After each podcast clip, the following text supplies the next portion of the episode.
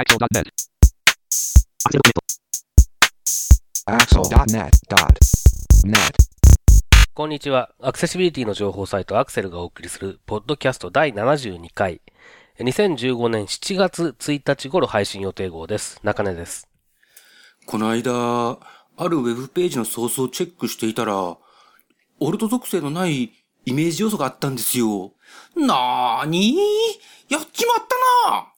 画像には黙って、代替テキスト。画像には黙って、代替テキスト。なーにー？何 ?72 度目まして、インフォアクションの植木です。山本泉です。はい、よろしくよろしくおお願いし願いしまます。す。わー、ペコすごい懐かしい。い。あれめっちゃ好きです。てなことで、7月1日だそうです。2015年も後半戦突入だね。突入ですそうよ。ですね本当にもう本当やめてほしい。後半行ってみよう。ということで。で、7月1日といえば、まあ世の中は、えっ、と、海開きだったり山開きだったりとかあるらしいんですけど、あとなんか、井村屋の小豆バーの日とか、なんで？すごいですよね。これは、発えー売と開始日？いや、これは全然違いますねえ？毎、毎月1日に小豆を食べるという習慣と、暑さが待つ7月の初日に小豆バを食べて元気になってほしいという願いを込めて井村屋グループが制定したらしいです。ああグループの音楽があるわけだね、そこにね。そうですね。んそこですね。いいよ。うんはい。そうかいてなことで、まあ、はい7月1日といえば、まあウォークマンの日でもあるらしいんですけれどほも。はい。う。ウォークマン。ウォークマンの日です。おー。お二方、ウォークマン、お持ちでした？以前。え、いや、ていうか、えっと、ウォークマン、お二方もふ使ってましたよね？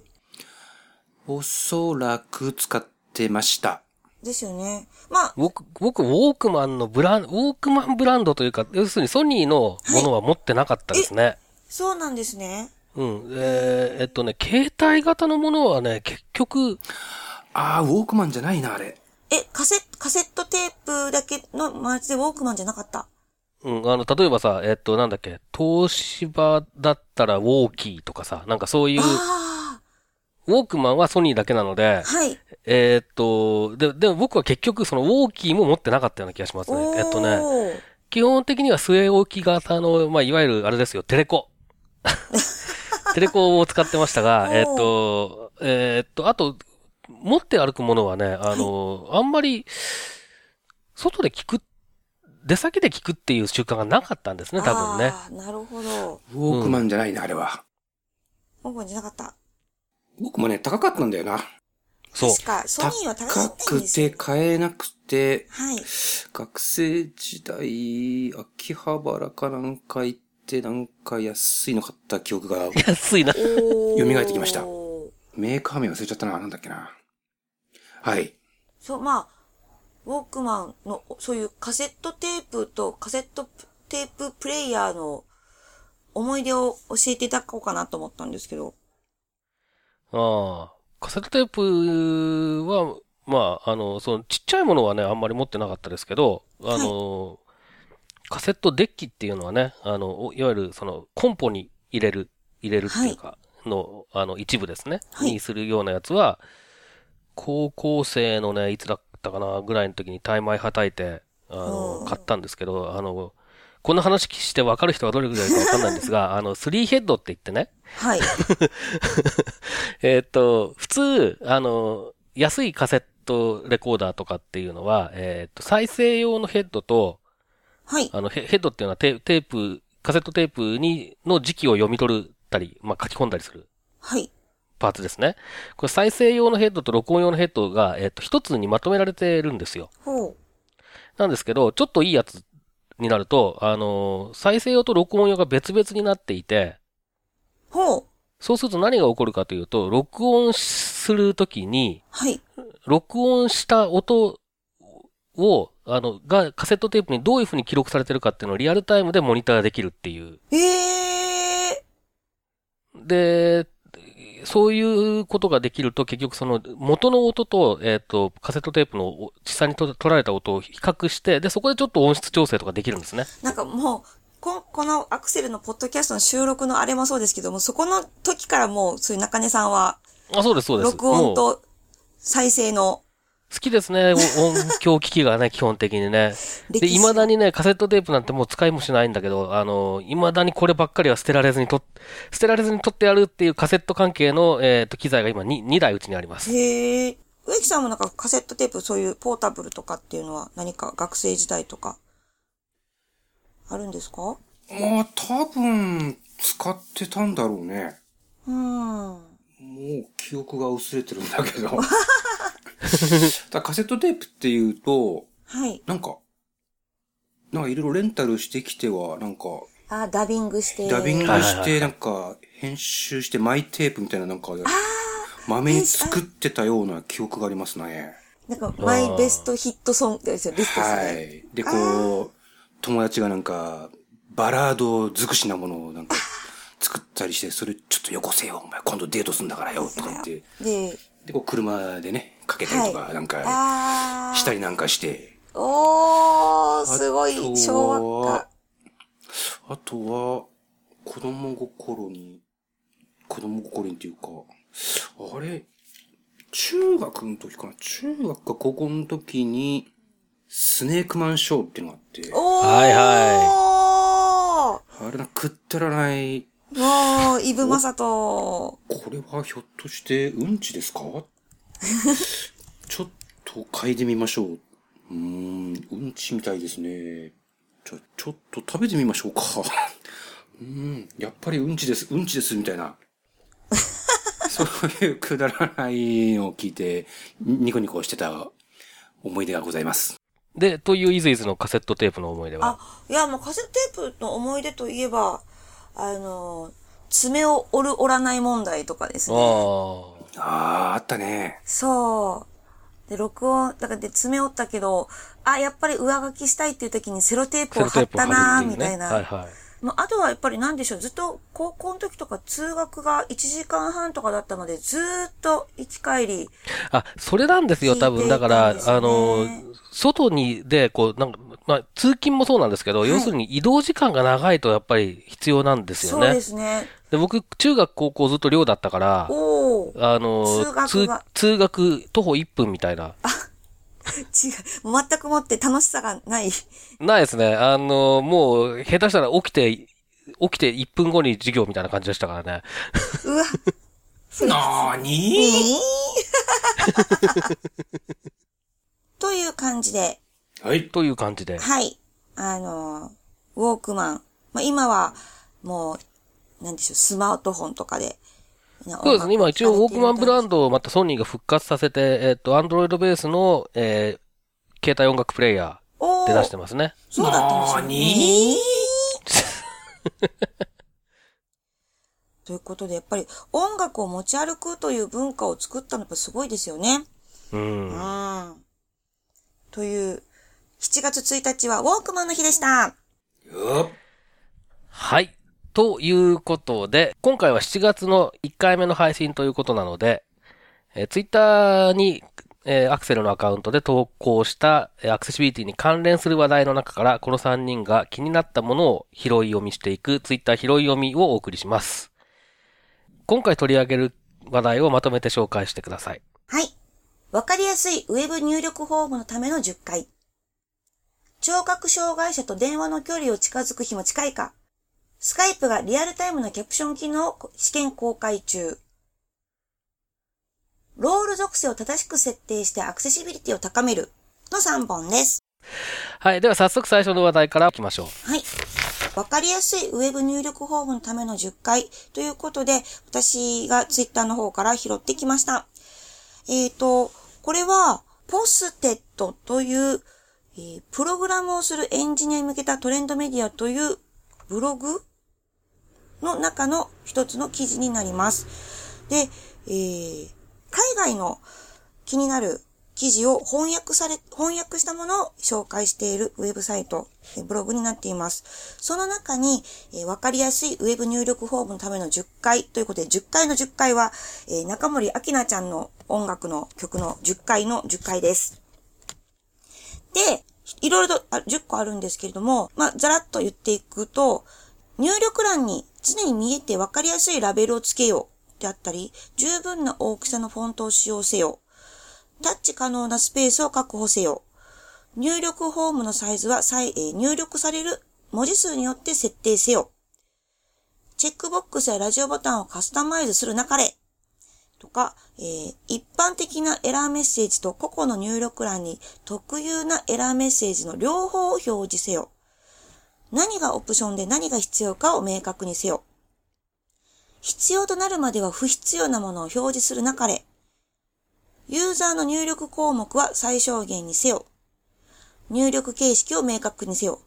っていう、え10個があって、あの、どれもどれもがすごくそうだなって思うことがいっぱいあって、その中のいくつか私が気になったというか、そうだなと思ったのは、一つ目の、え入力欄に常に見えてわかりやすいラベルをつけようっていうところで、最近、フォームの中に名前とか、メールアドレスとか書いてあって、えーフォームの入力ボックスの中に、えーラベルが入ってあることがよく見かけるんですけども、やはり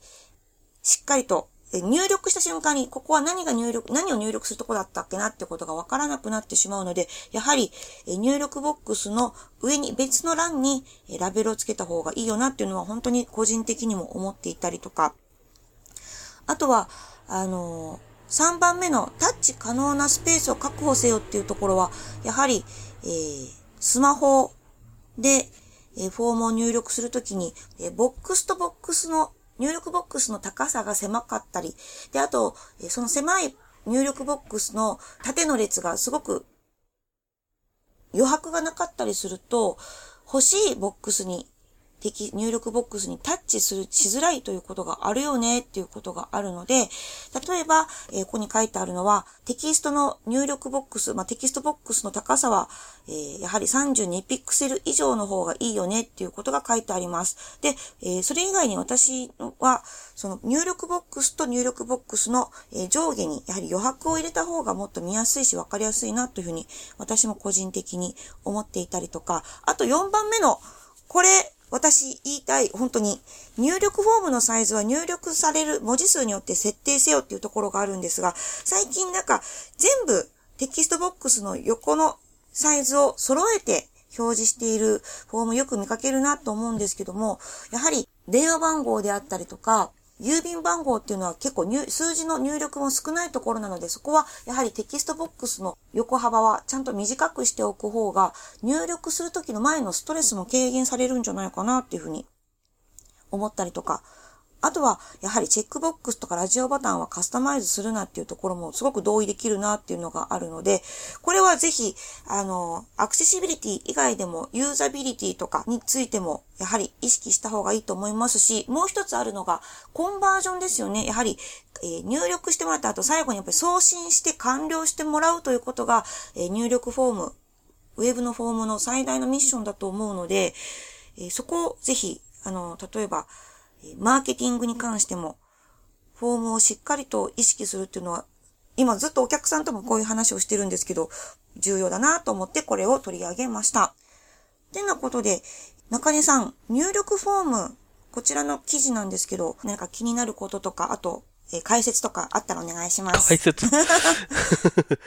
えっとですね。まあ、あの、全体的にはこの記事結構いいなというか、あの、アクセシビリティというか、まあ、ユーザビリティなんですけどね。でもアクセシビリティにも関連する部分が結構多いなという印象で、使いやすさにつながる部分ですね。で、ちょっと気をつけないといけない、アクセシビリティ的に見て気をつけないといけないかなっていうのは、あの、えーっと、最後の方に、あの、なんだろう。必要になるまで、えーあ。必要じゃな、不要なフィールドを隠しておくみたいなのが、えーあったと思うんですけれども、これは実装ちょっと気をつけないと、えースクリーンリーダー使ってる人とか、えーあるいは拡大表示を使ってる人とかが、その、必要になった時に、その時に、まあ、あの、フィールドが表示されるっていうことなわけですけれども、その、それに気づかない可能性とか。えーあったりとか、えーまあ、あと、ユーザーによっては混乱してしまう可能性とかっていうのもないとは言えないので、これはちょっと実装気をつけないといけないなと思います。あの、今ここでのサンプルでは、例えば EC サイトで送り先と請求先が違う場合に、まあ2つの住所の欄が必要だけども、自分にしか送らないときには1個でいいじゃん。で、えー別に配送先があるときに、その時にベロンと出したらいいいいじゃないっていうことが書いてあって、その時に、えー例えば、他のところに送りますかっていうチェックボックスをクリックしたら、ベローンと、もう一つ、入力項目が増えていくっていう実、あの、見せ方をしていて、じゃあそういう時に、じゃあ例えば、あの、中根さん、クリックした時に、下に出ますよとか、ペローンと出ますよっていうのが何かテキストとかで、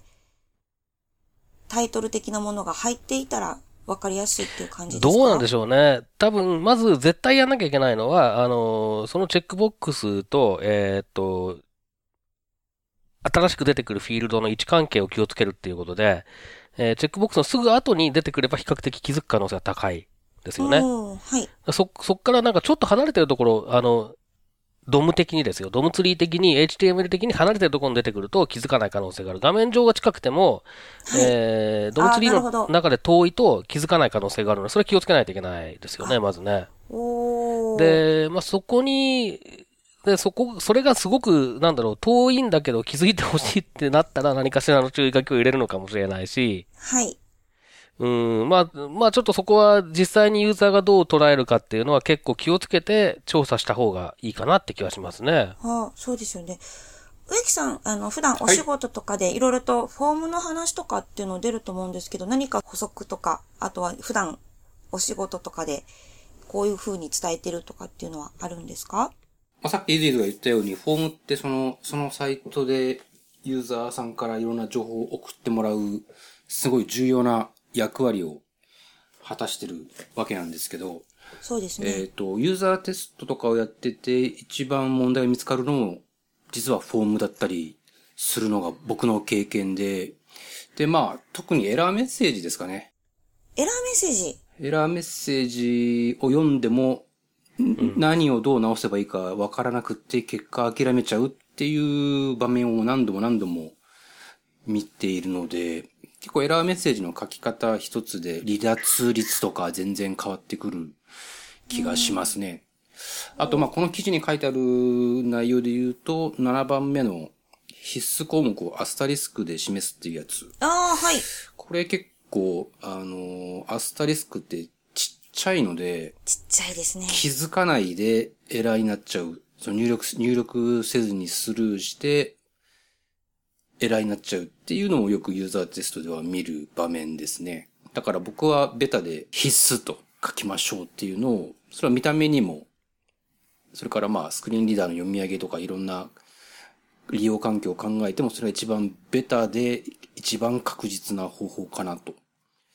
思って、アスタリスクは僕的には必須衣装です。おー。確かに。うん。そうですね。はい。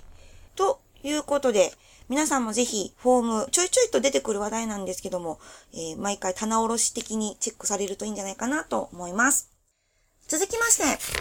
聴覚障害者と電話の距離が近づく日も近いか、スカイプがリアルタイムのキャプション機能を試験公開中。ということで、こちら中根さんお願いします。はい、えっ、と、これまあ、聴覚障害関係じゃないんですよね、本当は。あ、そうなんですか？あの、スカイプトランスレーターという、えー、これ多分アドオンなのかな？ちょっと自分では試してないのでな、なんとも言えないんですけれども、そういう、今テスト公開中らしいですが、ステータスとしては、そういうものがあって、で、何をするかというと、音声通話を、えーリアルタイムで翻訳してくれるという、えーそういうものなんですね。で、えっ、と、これにまあ、えっ、と、ドイツ語とフランス語が追加されましたよというのが、えーニュースというか、あマイクロソフトとかいうか、スカイプのブログで紹介されてたんだったと思いますけれども、確か。で、えっ、と、まあ、だから何をするかというと、まあ、誰かがこういうふうに喋っているものを、えーと、音声はそのまま伝えて、そして、えっ、と、音声認識したものを、えー別の言語に翻訳したものをテキストで伝える。え英語で喋っているやつを日本語に翻訳してテキストに出してくれるとかっていうことですか？例えば。なので、えっと、僕が例えば今これベラベラって英語で喋ってると、はい音声は英語が聞こえるんだけれども、はい。えーチャット画面に出るような感じで、その、それを翻訳した日本語が出てくるとすごい。いうようなイメージらしいです、どうやら。なんじゃそりゃ。なんじゃそりゃ。なんじゃそりゃですよね、でもね。かなり未来的な感じなんだけど、でもそれが結構ちゃんと動いてるっぽいんですよね。あの、一部の言語では。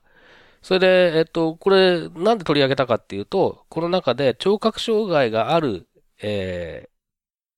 人と、まあ、もう一人その、ちょっとどっちが旦那さんでどっちが奥さんか忘れましたけれども、その、えー、ご夫婦、えー、聴者、つまり聞こえてる人と、えー、聴覚障害のある人のご夫婦っていうのが例に取り上げられていて、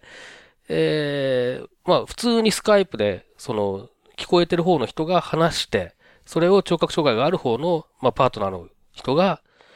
あの、なんていうんですかね、読んで、というか聞いてというか、聞くのに近い感覚になってくるんじゃないのかなって気がするんですね。そうなってくるとね。すごいなと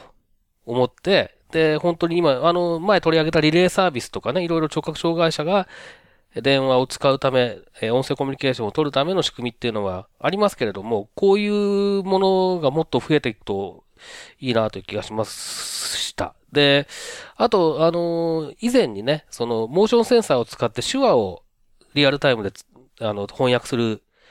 えー、そういう、まあ、これも試験的な実装だったと思いますけれども、そういったものもあるっていうことを紹介したことがありますけれども、このポッドキャストでも。そういったものとも組み合わせていくと、その本当に聴覚障害者のリアルタイムのコミュニケーションっていうのが、今までに、と比べると、どんどん良くなっていく可能性があるんだな。そういうことができるっていうのは、やっぱりそのデジタル技術のすごいところだなということを改めて感じたという記事でした。こちら、植木さん、この記事についてはいかがですか、はいいやー、長生きしてみるもんですな。うん、どんどんね、技術の進歩でいろんなことができるようになってきたね。すごいですよね。すごいね、これはね。これ、植木さんだったら、やっぱり英語と日本語を翻訳してとかっていう感じの使い方とか。うーん、どうなんだろうね。どうなんだろうね。それよりは、英語はなんとなく僕はなんとなくなんとなくわかるので、多分、あの、聞いてもさっぱりわかんないイタリア語とか、はい。韓国語とか中国語とか、なんかそういう言語だったら、こういう翻訳機能とかってすごい便利かなとは思いますけどね。そうですよね。はい。まあ今あの、えっと、まあこれスカイプのやつは、スカイプでの音声通話に、をこういうふうにするっていうのでやってますけれども、Google の Google トランスレートというのが、iOS も Android も専用のアプリがありますけれども、これなんかもね、音声認識を使って、喋ったことを即座に翻訳する機能とかっていうのを、去年ぐらいからかな、使えるようになってたりするので、だんだん本当にね、その、なんだろう、言葉の壁というか、壁はまああるにしても低くなってくるなっていうのをすごく今感じますね。うん、そうですね。うん、すごいですよね。うん、実際にちょっとね、その Google トランスレートの方は試してみたんですよ。はい。で、日本語で喋ったものを英語ではない全然違う言語にしてみたんですけど、あの、その言語を知らないので、そう。正しいかどうかわかりません今私それを今突っ込もうと思ったんですよ。あの、なーにでもね、Google トランスレートはちゃんとその、えっ、ー、と、文字で表示しつつ、えー、言語によるんですけれども、あの、TTS、つまりあの、音声合成エンジンですね。これがあるものに関してはちゃんとそれを発音、発生してくれるっていう、そういう機能もあるので、あのー、本当に旅行先でめちゃめちゃ困った時とかには、まあネットワークが必要ですけどね、はい、あのー、使えるレベルかなっていう感じはしましたね。その時に全然話が違いますけど、私が今ずっと集めている、えー、ベルマーク？各、あ、惜しい。Wi-Fi ありますかっていうのをいろんな国の言葉で集めているっていうのを今やってるんですよ。そうなんです。とりあえず Wi-Fi ありますかっていうのさえ各国を集めておけば世界中でどこでも生きていけるかなと思って。ああ、それ僕の友達がビールをくださいっていうのをいっぱい知ってるのよ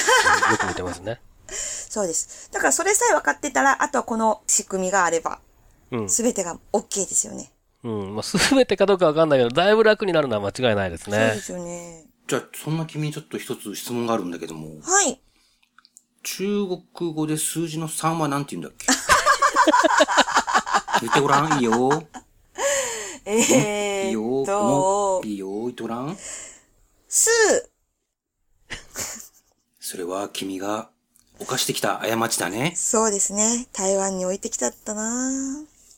えー詳しくはですね、あの、だいぶ前のポッドキャストで面白いことになってますので、ぜひ聞いてみていや、全然 面白くくないです。全くもって面白くないので、め別ちゃくちゃ面に皆さん、白いですけどね。聞かなくて大丈夫です。はい。もう、Wi-Fi、Wi-Fi も大事だけど、数字もね、覚えておくといいよ。大そうですね。うんちょっと、それも、やっておきます。はい。よやっておきます。あそうですかろし。くお願いします。はい。続きまして、ロール属性を正しく設定してアクセシビリティを高めるということで、植木さん、このロール属性のロールは、ロールキャベツのロールですか？残念ながら、ロールキャベツでも、何でもありません。残念。なんでもないんだ。はい。はい。じゃあ、ロール属性のロールと記事についてお願いします。はい。えーっと、まあ、ロール属性というのはですね、まあ、最近結構使われ始めてきてるかなと思うんですが、えー、まあ、HTML の、まあ、標準の要素、例えば A 要素だったら、実はもともとリンクっていうロールを持ってるんですけども、えーあと、まあ、えーと H の1から H の6までだったら、えーヘディング、まあ、見出しっていうロール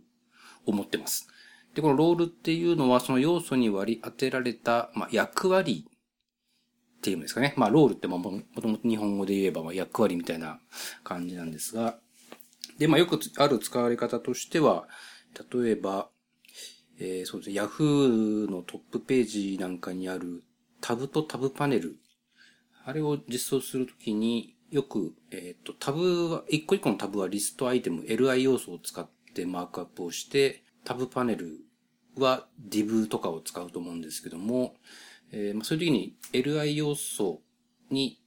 ロールイコールタブっていう風に書くと、まあ、それはもともと持っているリスト項目っていう役割ではなくて、新たにタブっていう役割に上書きされるというような感じで、まあ、特にその標準の要素で定義されていない UI とかを作るときにはこのロール属性を使って、えーそのロール役割っていうのをきちんとユーザーエージェント、まあ、特に支援技術に対して伝えるようにするっていうことなんですが、で、まあ、この記事はこのロール属性について一通りこう説明をした、えー記事になってまして、えーまあ、今言ったようなそのロール属性を使うそもそもの意味だったりですとか、えーこういろいろ書いてあるんですが、まあ日本語の記事なんで実感を見つけてご覧いただけたらとは思いますけれども、一点気になったのは、ロールイコールメインに関する記述ですかね。えーっと、まあ、ロールイコールメインっていうのはメインコンテンツの領域を示すためのラマランドマークロールって言われる中の一つなんですけれども、ランドマークっていうのは、えっ、と、まあ、例えば、ざっくりなくくりってことですか？ページの、なんていうか、まあ、領、領域と言いますか。だいたいページはだいたい上の方にヘッダーがあって、で、はいメインコンテンツがあって、で、ナビゲーションバーがあったり、えーサイドメニューがあったり、フッターがあったり、っていうその大まかなページのブロックと言いますか。えー領域をこう示すためのロール属性なんですけれども、だからまあ、えっ、と、値とした role イコール、ヘッダーだったら role イコール banner っていうのがあったり、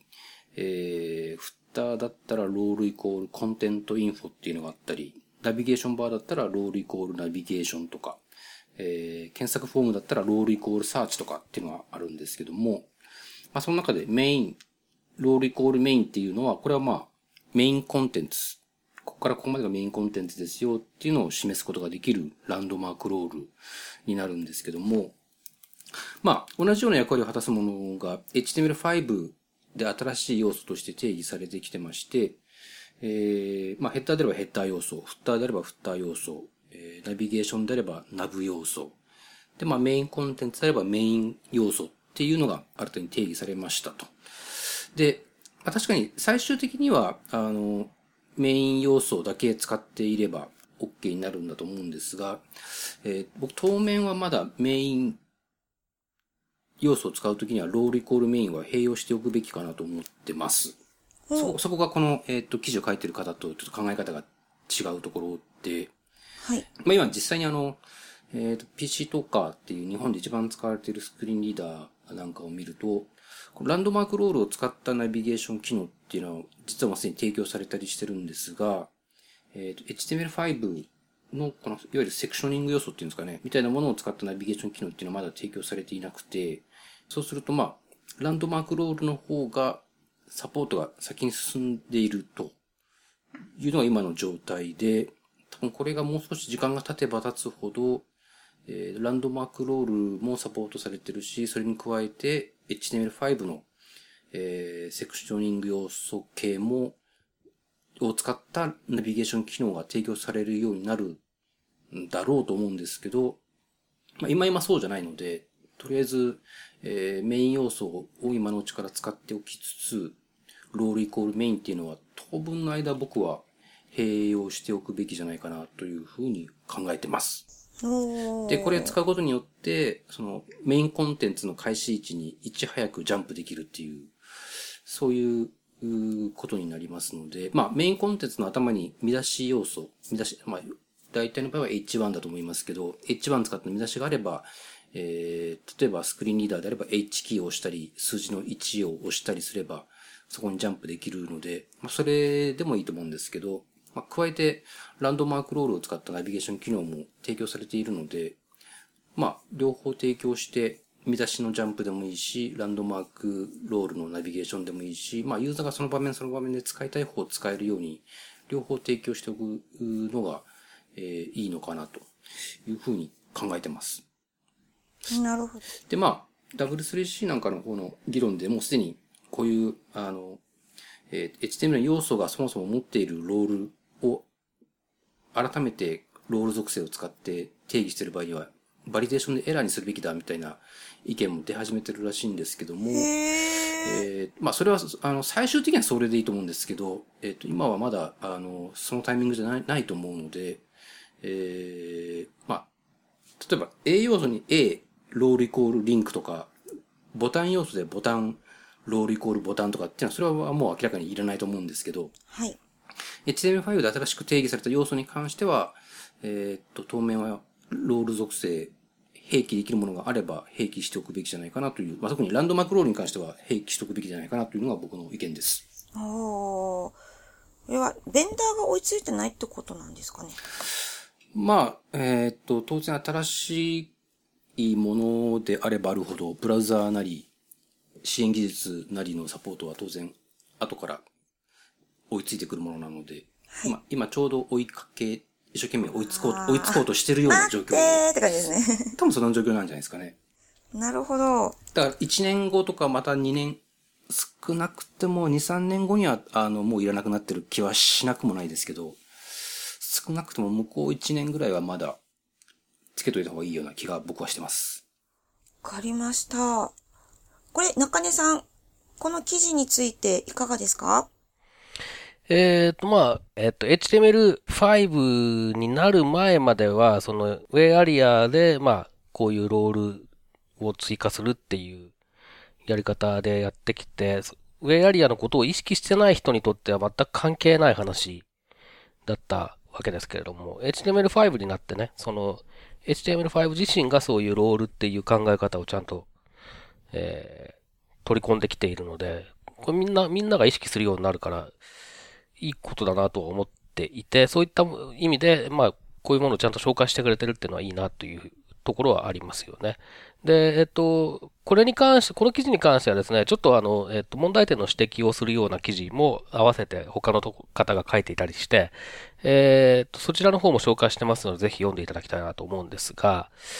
えー、というのを言った上で、で、えっ、と、先ほどの、まあ、植木さんの、えっ、と、ランドマークロールに関する話に関しては、まあ、そういう考え方もあるあると思うし、まあ、それを別に否定するつもりはないんですが、えっ、と、これ結局、あの、古いブラウザをいつまでサポートするかっていうのと同じ話で、なので、人によってはもう、ロールイコールメイン。をつけないっていう判断をする人がいてもいいだろうなというふうには思っています。で、結局こういうのって、あの、併用することが一般的になって、それがこう、定着してしまうと、ユーザーエージェントの方の進歩が遅れるという恐れもあるだろうなという気がしていて、みんながもう新しいものに移行して、どんどん移行していくことによって、まあ、ユーザーエージェント、今回の場合はスクリーンリーダーですけれども、スクリーンリーダーベンダーなんかが、慌ててなのかもしれないけれども、対応していくっていうことを促進するという側面もあると思うので、まあ、この辺は、なかなか一概には言えない難しいところがあるかなっていう気はします。えー、僕自身は、あの、なんだろうな、例えば1年後ぐらいとか、えー、2年後ぐらいとかに状況を見直して、ちゃんと変更することが容易な状況なのであれば、併用しておいて、1年後2年後に、あの、新しい状況に合わせて、併用しないように変えるっていうことができる体制の人たちは併用した方がいいと思いますけれども、そうでなくて、もうサイトの構造というかテンプレートとかを入れ、に手を入れるのが、なかなか大変な状況だったりとか、いうようなことがあるんだったら、もう長い目で見て、えー使える方法を取っていくという選択もありだろうなというふうに思っています。じゃあ、これは、今は、そういう時代だと。もうこれ、もう、この件に限らないと思うんですよ。その、HTML5 の新しい機能だけに頼っていくかどうかっていう判断って、いろいろな機能に対してしなきゃいけないことで、例えばその、えー音声だったり動画の再生機能っていうのを HTML5 のビデオ、オーディオ要素だけでやっていくのか、それともやっぱりフォールバックでちゃんとフラッシュのコンテンツというかプレイヤーを用意するのかとか、その辺いろいろ考えなきゃいけなくて、これなんかの場合はコストが大きく変わってくるので、あの、比較的新しいものにだけにっていう風に、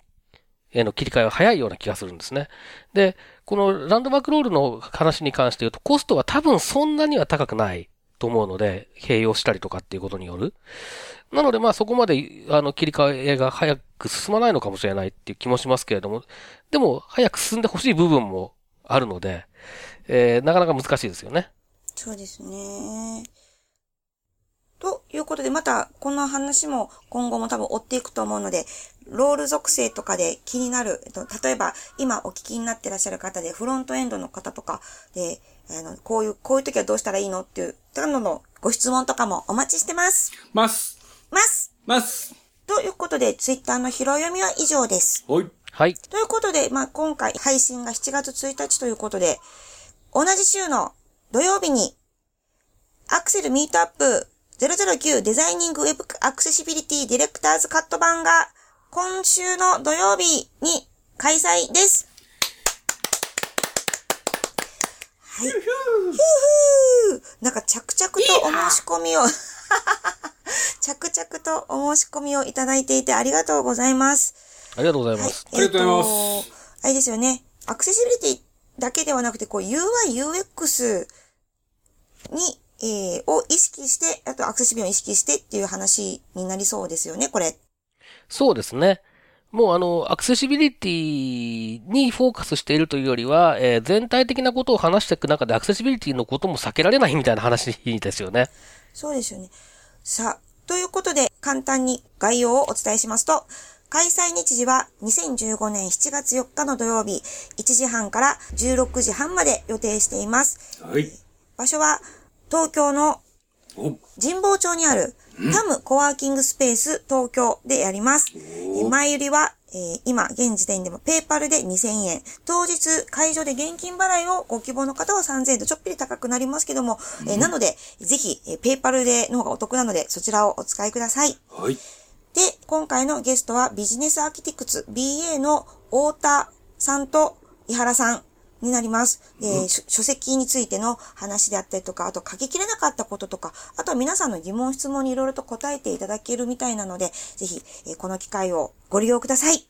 さい。ということで、お、アクセルミートアップ、皆さんのご参加をお待ちしてます。お待ちしてます。お待ちしてます。てなことで、本日のポッドキャストは以上です。なーにはい、どうもありがとうございました。また次回です。さようなら。このポッドキャストへの皆さんからのご意見、ご感想を Twitter、Facebook、サイト上のコメント欄、そしてメールで受け付けています。メールアドレスは feedback.axel.net feedback.axel.net です。なお、いただいたコメントなどをポッドキャストの中でご紹介する場合があります。それではまた次回。残念ながら、ロールキャベツでも、なんでもありません。残念。なんでもないんだ。